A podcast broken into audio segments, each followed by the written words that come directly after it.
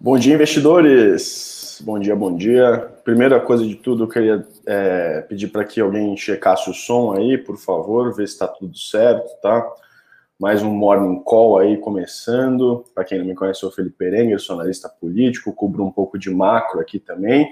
E hoje é um dia, a gente vem fazendo aí o rodízio, né, entre os analistas, e hoje o Morning Call vai ficar sob minha responsabilidade aí. Vocês não conseguem ver, mas os outros analistas estão ali atrás gravando também, por isso o cenário um pouco diferente, tá? Uma rotina bastante uh, lotada aí de gravações nesses dias aí, uh, nessa semana de dezembro. Muito bem, dia 9 de dezembro né, de 2020, uma quarta-feira, a gente está finalmente terminando aí o ano de 2020, um ano bastante conturbado, não só para as nossas vidas, mas também para os nossos ativos, né?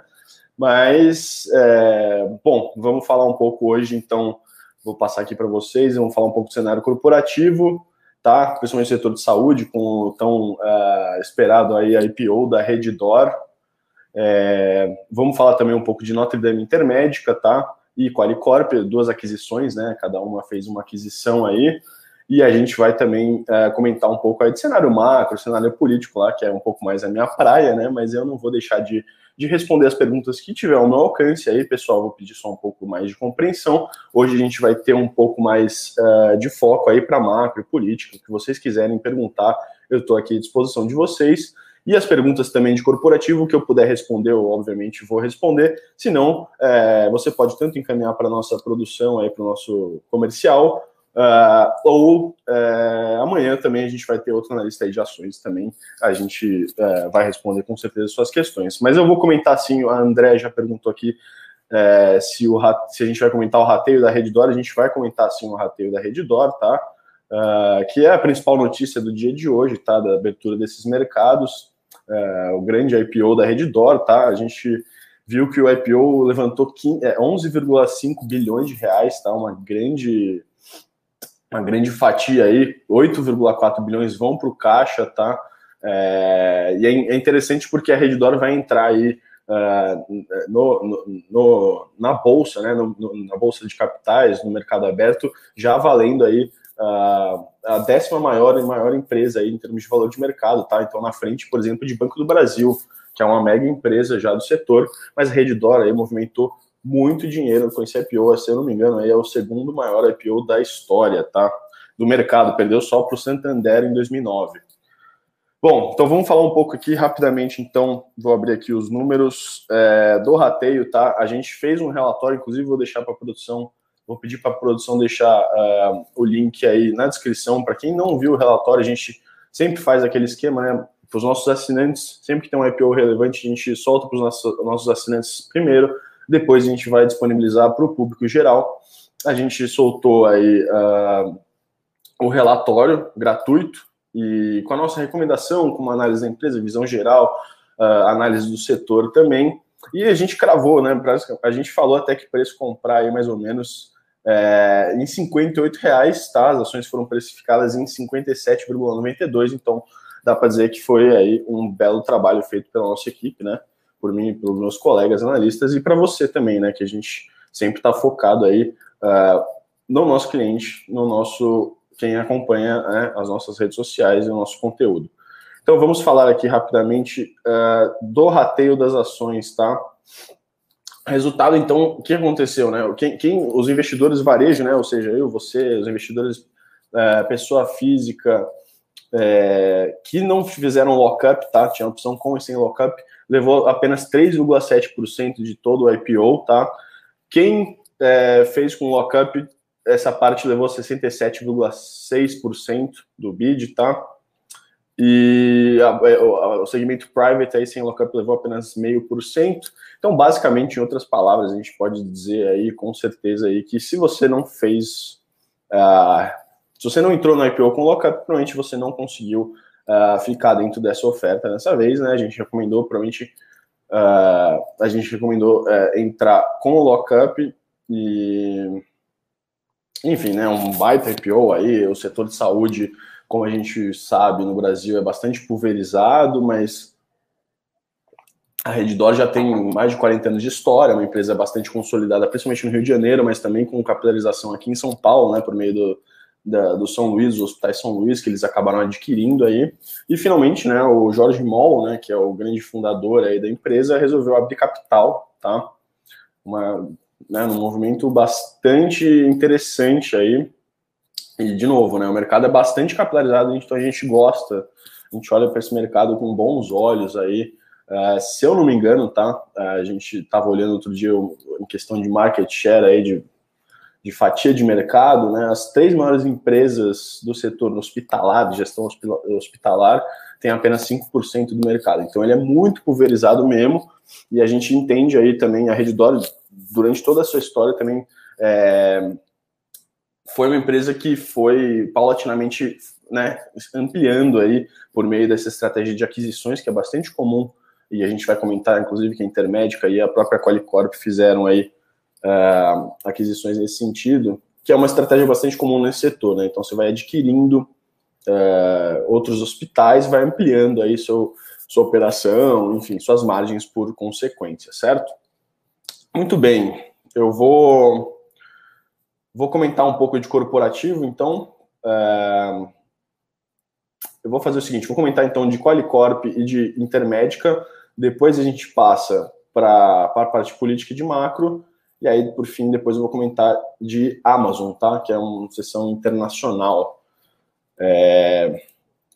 Então, rapidamente, né, as duas aquisições que aconteceram aí entre ontem e hoje, né, a Notre Dame Intermédica divulgou esse fato relevante ontem à noite, que é, por meio do fato relevante, ela divulgou que adquiriu né, um hospital ali na região de Belo Horizonte, pagando 240 milhões de reais, é, são 250, 205 leitos, tá? É, 40 de UTI, 13 salas cirúrgicas e 12 consultórios, tá? Não é aí uma aquisição em termos de leitos muito grande, mas é o valor da aquisição vai equivaler aí a 1,2 milhões de reais por leito, que fica mais ou menos na média das últimas aquisições da companhia. É, bom, né, como eu falei aqui, os, o, essa a, Notre Dame é uma empresa bastante verticalizada, então né, é, é, é da natureza da empresa é, penetrar por meio desses, desses mercados e ir adquirindo hospitais aí, apesar de não ser uma grande aquisição, a gente vê que a empresa continua né, seguindo sua estratégia aí de crescimento. É, e aí, comentando, bom, com, com, com a Reddora entrando nesse mercado também, né, a competição vai ser maior e a gente tem a Rap Vida também, que tem um foco maior ali no Nordeste. É, mas o setor de saúde, né, como eu falei, é um setor bastante interessante. E a Qualicorp também, né, que está tá, em, tá no setor de saúde, mas tem foco né, mais odontológico aí. Estou falando de planos privados, né, tanto de saúde quanto é, de odontologia. E nessa terça-feira também divulgou um fato relevante, adquirindo aí o Muito Mais Saúde e a Soma Corretora de Seguros, por curiosidade, né, esses contratos da, dessas, desses, desses operadores de plano eram da, da Notre Dame, é, com a Mil e com a Sim Saúde, agora estão sob tutela da Qualicorp. Tá? O valor de transição ficou, transação ficou aproximadamente em, em torno de 176 milhões de reais, e aí vai entrar, vai entrar né, na, na base de beneficiários da Qualicorp cerca de 55 mil uh, novos beneficiários, tá? Principalmente em São Paulo e Rio de Janeiro, tá? Bom, a Qualicorp, na verdade, passou por um processo bastante delicado, né, de, é, uma série de investigações pela última administração, né, o, pelas condutas aí, tendo alguns processos judiciais na, nas costas, e a primeira aquisição desde, desde que esse processo aí deu uma acalmada, é, e indica, né, que a, que a nova administração parece estar focada aí principalmente né, em colocar a empresa para rodar de novo, mas também né, melhorar a governança, alinhar a estratégia de longo prazo e tal.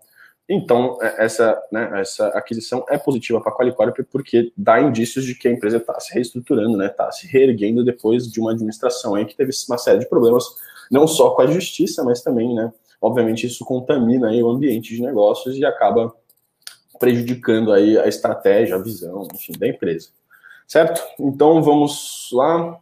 Lembrando que hoje tem Copom, né? Passando aqui para falar de um pouco de macro. Uh, hoje tem Copom, é a última reunião do ano, tá? As expectativas aí, se não der a louca no Roberto Campos Neto, obviamente, uh, o Copom vai fechar aí a taxa Selic a 2% ao ano, né? Então, encerrando aí uh, o ano de 2020 com 2% de Selic, que é uma taxa historicamente né, a mais baixa que a gente já teve. É, e com algumas pessoas do mercado aí entendendo que talvez essa taxa tenha sido né, puxada um pouco para baixo demais. Essa discussão aqui acho que não vale a pena entrar mas é interessante ver como é que o Copom vai se, uh, se pronunciar nesse último comunicado, né? Lembrando que a ata é só semana que vem. Uh, com relação a 2021, né? Tanto é que o relatório Focus, né, que é o que reúne as previsões de mercado aí, diz que o Copom no final de 2021, ou a Selic no final de 2021 deve estar a 3% ao ano, né? Então, o mercado já precifica aí uma alta de juros muito pela inflação que vem vindo aí acima das expectativas o IPCA saiu né, no começo dessa semana. É, hoje mesmo saiu o IGPM, tá? Que variou 1,28% é, nesse primeiro decênio de dezembro. É, e ficou abaixo aí dos.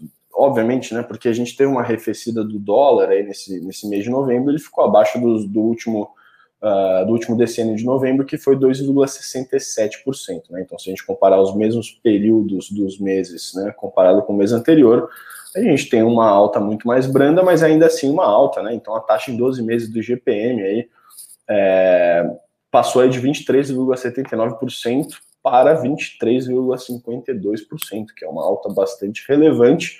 Ah, por que, que o IPCA não reflete né, essa alta de 23, o IPCA aí a gente está, se eu não me engano, aí no ano, deve estar tá em dois, um pouco mais de 2%, 2 e pouco. É, em 12 meses deve estar tá aí na casa dos 3, 3,70, 3 alto, né? Quase 4 por aí. Lembrando que em dezembro do ano passado você teve uma inflação IPCA de 1%, 1,10% por aí.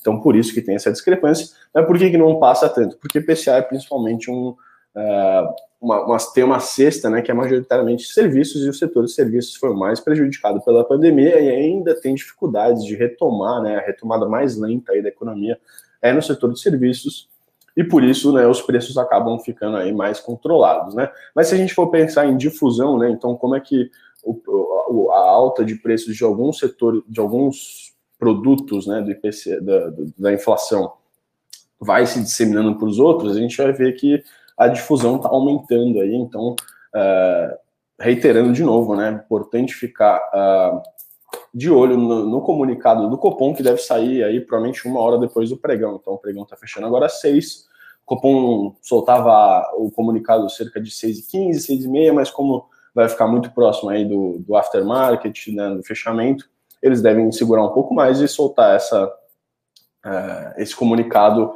perto das 19 horas, tá? É, vamos lá, então, vou, vou, comentar um pouco de política também, que tem uma notícia relevante, e aí depois a gente já entra para suas perguntas, tá? Investidores aí nesse dia, nesta quarta-feira, aqui em São Paulo, pelo menos está um dia majoritariamente de sol, né? Dia de Libertadores também, para quem gosta de futebol. Eu vou entrar aqui, então. É, vamos lá, então, bom, na, na, frente da política a gente teve uma novidade aí no que se refere à PEC emergencial, né, a proposta de emenda à Constituição emergencial, que vem sendo discutida aí como uma das formas para dar uma aliviada no fiscal brasileiro. É, nessa terça-feira, ontem, né, no final do dia, o senador, né, que também é relator da PEC, o Márcio Bitar, que é do MDB do Acre, acabou enviando aí para os é, líderes partidários a minuta, né, que é uma espécie de resumo aí uma espécie de resumo pre preliminar né, da, da, do texto que ele vai apresentar em breve, tá? Da PEC emergencial.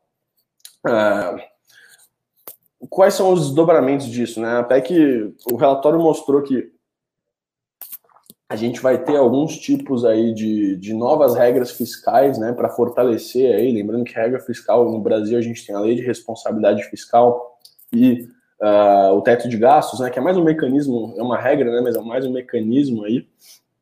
Então a gente vai que o texto vai querer adicionar novas regras fiscais, o que é positivo, né? E, e principalmente, né, controlando gastos aí obrigatórios, tá? Então o, o principal gatilho que está é, inserido nessa minuta é se o, o, os gastos obrigatórios do governo federal atingirem 95%, os gatilhos são automaticamente acionados, e aí os gatilhos dizem respeito, né, a proibição de reajustes e aumentos para servidores públicos e militares, não vai poder criar emprego e novos cargos que, que né, necessitariam mais despesa, é, não vai poder reestruturar a carreira se isso também implicar em aumento de despesa e por aí vai, né? Então, se, se chegar a 95%, lembrando que hoje o orçamento é, brasileiro está em 93%, 94%, tudo gasto obrigatório, né? É, se chegar a 95%, esses gatilhos são acionados, tá? E aí a gente vai ter um, um alívio fiscal, né? Com, por meio desses, uh, desses gatilhos aí que controlam os gastos. Não chegam, não chegam a diminuir os gastos, tá? Isso é importante falar porque uh, nas negociações políticas o que aconteceu foi que ficou de fora, tá? Essa questão aí de diminuição de gastos, infelizmente. Então, por exemplo, uma medida que estava sendo uh, cogitada, né? Que era você reduzir a jornada dos servidores em 25% e também, por consequência, reduzir em 25% o salário dos servidores, isso chegaria a economizar em dois anos 25 bilhões de reais, que é uma, uma fatia relevante aí para o orçamento, não não não está incluso aí nessa minuta porque por questões políticas, né, pessoalmente, né, então é, o próprio relator falou, né, a gente precisa de um texto que seja possível e se houvesse essa inclusão, é, o texto provavelmente não poderia ser votado e aprovado, tá? A nossa perspectiva aí para para a PEC emergencial, infelizmente, não é de aprovação para esse ano, tá? A gente tem mais duas, três semanas, duas semanas praticamente no Congresso, tá? De sessão. Depois eles entram em recesso, e a gente tem um ambiente contaminado aí é, pela disputa do Congresso, né, das eleições do Congresso para a mesa diretora da Câmara, para a mesa diretora do Senado, isso vai dificultar a tramitação de pautas, tá? Mas hoje, por exemplo, tem votação da nova lei do gás é, no Senado Federal, que é, enfim, as pautas mais pontuais, menos, né, é, polêmicas no sentido de, de grandiosidade estão sendo estão avançando, né? Para a gente não dizer que esse mês de dezembro aí vai ser perdido, tem algumas coisas avançando. Ontem teve a BR do Mar, que é a lei de cabotagem, né? Que foi aprovada na Câmara. Enfim, alguns pequenos avanços aí, mas a gente vê que a PEC emergencial é necessária, tá? E a gente acha que vai ser aprovada, a nossa projeção, cenário base é que é de aprovação, mas só no primeiro trimestre do ano que vem, tá?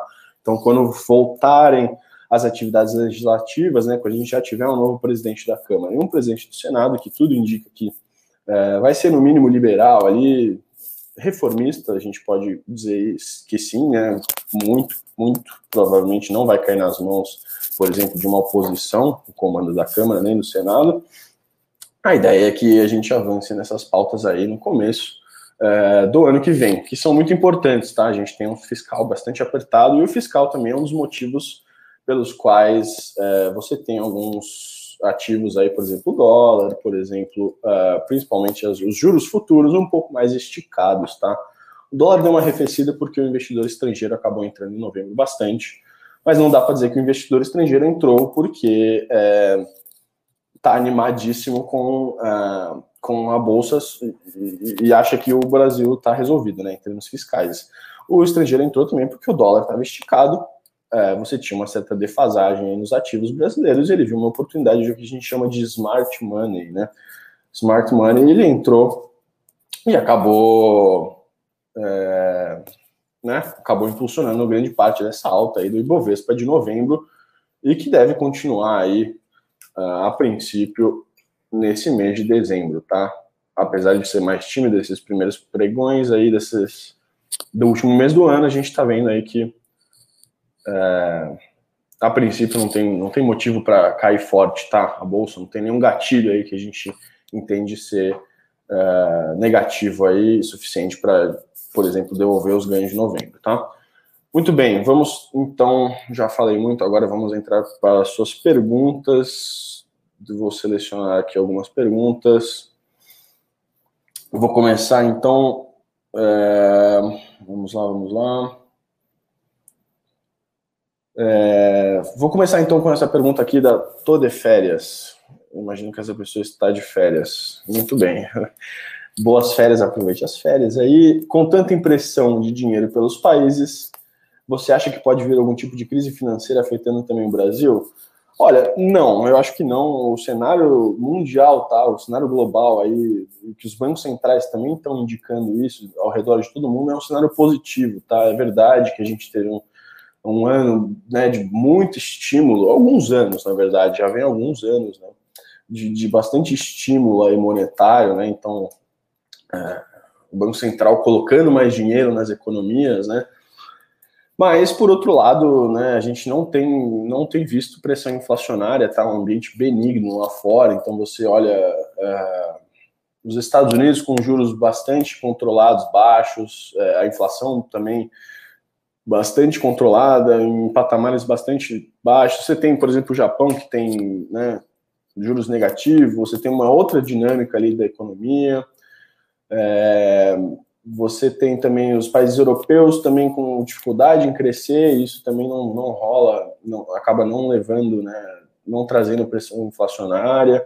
Então, assim, os bancos centrais até estão, até tão, em certa medida, é, pedindo por uma certa inflação, aí, por meio, por exemplo, da, dessa questão da média inflacionária que o próprio Banco Central americano vai fazer nas próximas, no próximo ano, nos próximos dois anos, aí vamos ver. Então eles estão até, até comportando, até cedendo um pouco aí de, de, de inflação é, por meio de juros baixos, né? Então, e aí no momento que for, que for relevante, né, a, a tendência é que esse, é, esse ciclo, seja finalizado pela alta de juros, tá? Então acho que a gente não vê aí, a princípio, é, uma crise financeira afetando seja o Brasil, seja o mundo, tá? Como um todo. A gente tem um cenário positivo, principalmente também, eu vou até emendar agora a próxima pergunta, principalmente pela volta das economias, pela vacina, né? Pelo ambiente mais é, de otimismo para o ano que vem, tá? Então, vou até aproveitar a pergunta do Nildo Barros, ele pergunta, né, com essa alta, a Bolsa já precificou o início da imunização da Covid? Ou será que ainda dá para subir? Então, né, sempre dá para subir, sempre dá para cair a bolsa, né? Primeiro de tudo. Agora, acho que já está embutido em certo ponto, tá? Já está embutida aí essa, uh, essa questão da vacina, principalmente pela, pelo, pelo cenário global, tá? No, no, Brasil a gente tem aí alguns desdobramentos aí. Primeiro que a gente não sabe quando é que vai chegar a nossa vacina, qual vacina vai ser também, né? Então o pessoal tá batendo cabeça. É mas eu acho que sim, né, lá fora, ontem mesmo, né, foi a primeira mulher, acho que idosa, no Reino Unido a ser vacinada. O, o Reino Unido já está com aprovação para começar a vacinar em massa, né? Você deve, provavelmente, os Estados Unidos logo menos, outros, outras grandes potências aí ao redor do mundo, né? Somente nos países desenvolvidos já deve começar a vacinar uh, nesse final de ano, começo do ano que vem. Então, acho que em termos uh, de alta e global, de repente você já teve sim algum avanço aí no preço, tá? A questão do Brasil, eu acho que a gente pode sim, né, refletir um pouco dessa uh, dessa falta ainda que falta um pouco de precificação aí da questão da vacina, mas acho que a questão do Brasil também remete muito mais para olhar para dentro e olhar, por exemplo, para a questão da economia, para o fiscal brasileiro né? São essas outras uh, travas que, que vão ficar no radar dos investidores e são travas mais importantes, na verdade, tá? É, muito bem, então vou pegar a pergunta do Alex Martiniano aqui, se o IGPM afeta só os aluguéis ou afeta a construção civil num todo também. Alex, os aluguéis eles usam como base, né, o, o IGPM. Então, os aluguéis, é, com certeza, é, são afetados pelo IGPM, né? Inclusive, vai ter muita gente querendo negociar o aluguel com, com o seu locatário, porque a gente tem um IGPM super alto, até meio descolado aí do que foi esse ano, né? É, mas a construção civil pode ser que sim, mas mais indiretamente, tá? Quando a gente está falando no índice de preços, a construção civil, é, a gente tem que olhar mais para cada para cada produto, né, para cada insumo que a construção civil vai usar, então, por exemplo, metais, etc.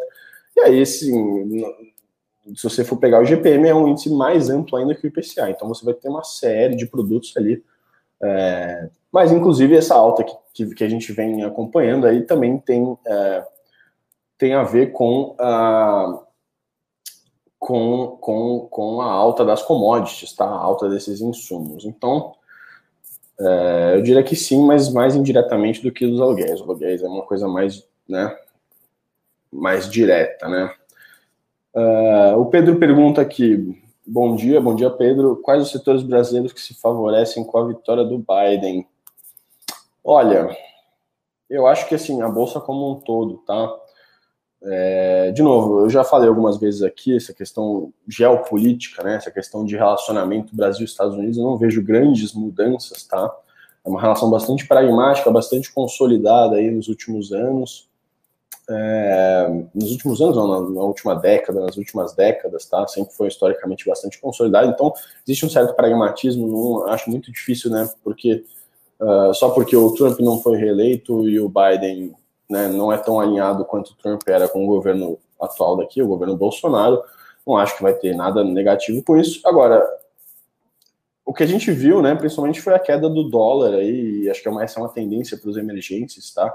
A moeda aí se valorizando frente ao dólar, é, porque o Biden é um, é, um, é, um, é um candidato que vai promover aí, pelo menos na teoria, é, uma política é, política externa mais branda, tá? Menos belicosa, menos truculenta que o Trump fazia, tá? Mas, por exemplo, a gente vai ver ainda desdobramentos entre Estados Unidos e China, com certeza, tá? Essa aqui não é uma questão resolvida, é uma guerra comercial que pode dar uma arrefecida, pode ser tratada de outras formas que não uh, pelos tweets que o Donald Trump fazia na madrugada e tal, e pegava todo mundo de surpresa, mas mesmo assim vai ser uma questão a ser endereçada, né?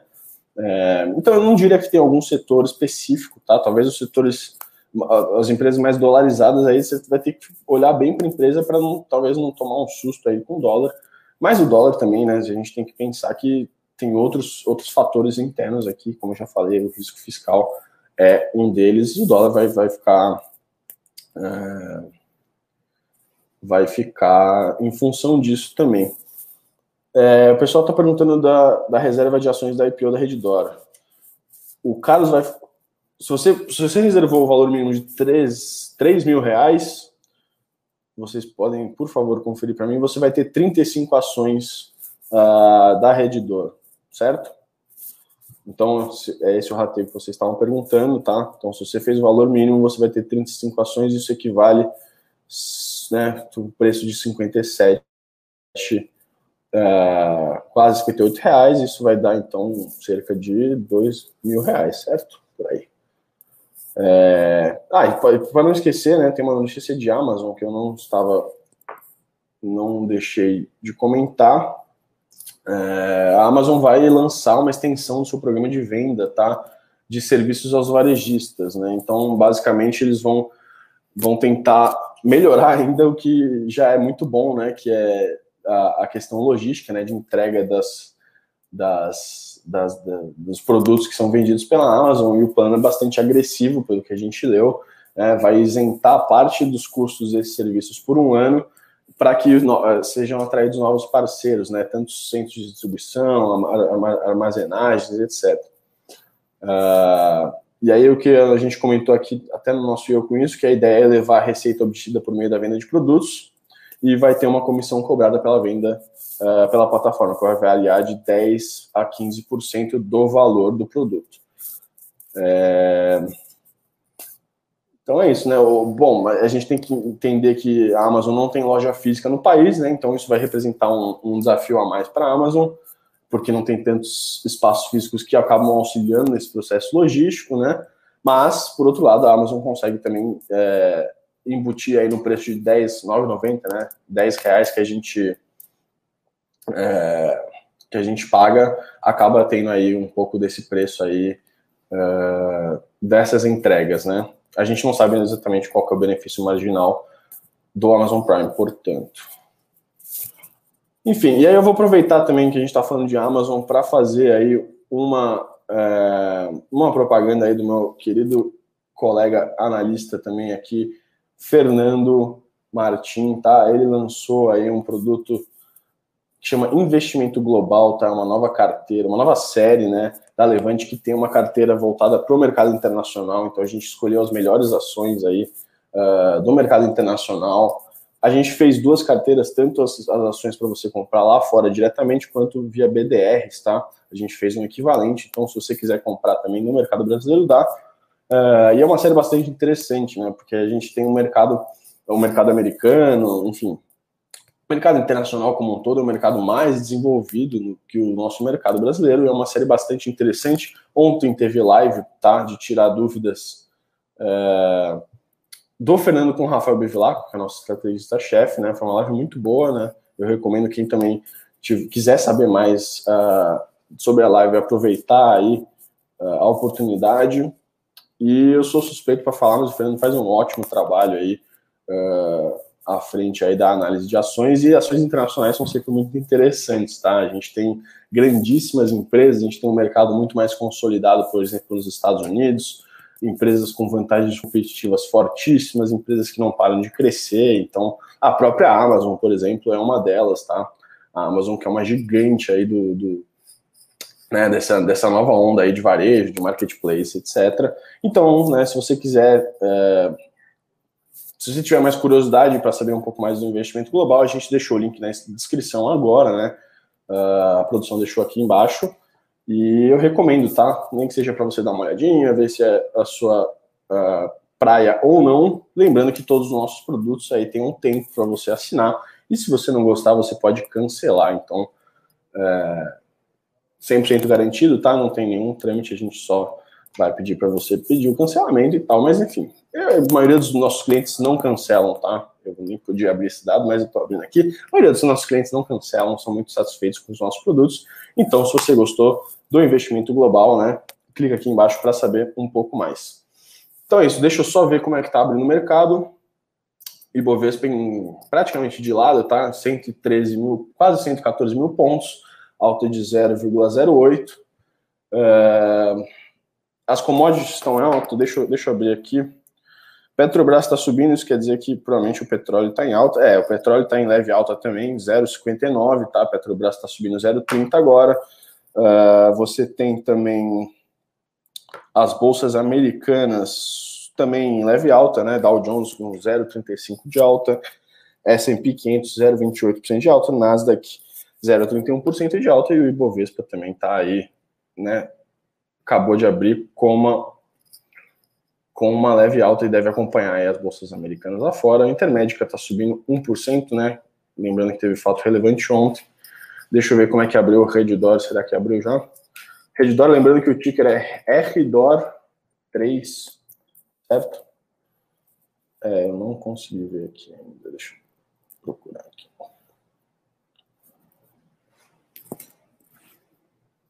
Enfim, pessoal, vou ficar devendo aqui a Redditor. O home broker aqui não achou não sei porquê, mas é isso. Então, é, vou encerrando por aqui. Lembrando que amanhã, pessoal, vai ter um analista de ações comentando, não sei exatamente, provavelmente vai ser o Rodrigo, que vocês já bem conhecem. É, e o mercado aí vai abrindo em leve alta, tá? E vamos ver como é que o dia se desenrola. Pessoal, vou ficando por aqui, tá? É, desejar aí bom dia, bons negócios para vocês, agradecer aí a audiência, né? e a compreensão de todos, pessoal. Um abraço e até mais. Para saber mais sobre a Levante, siga o nosso perfil no Instagram, levante.investimentos. Se inscreva no nosso canal do YouTube, Levante Investimentos. E para acompanhar as notícias do dia a dia e mais sobre a Levante, acesse nosso site levante.com.br.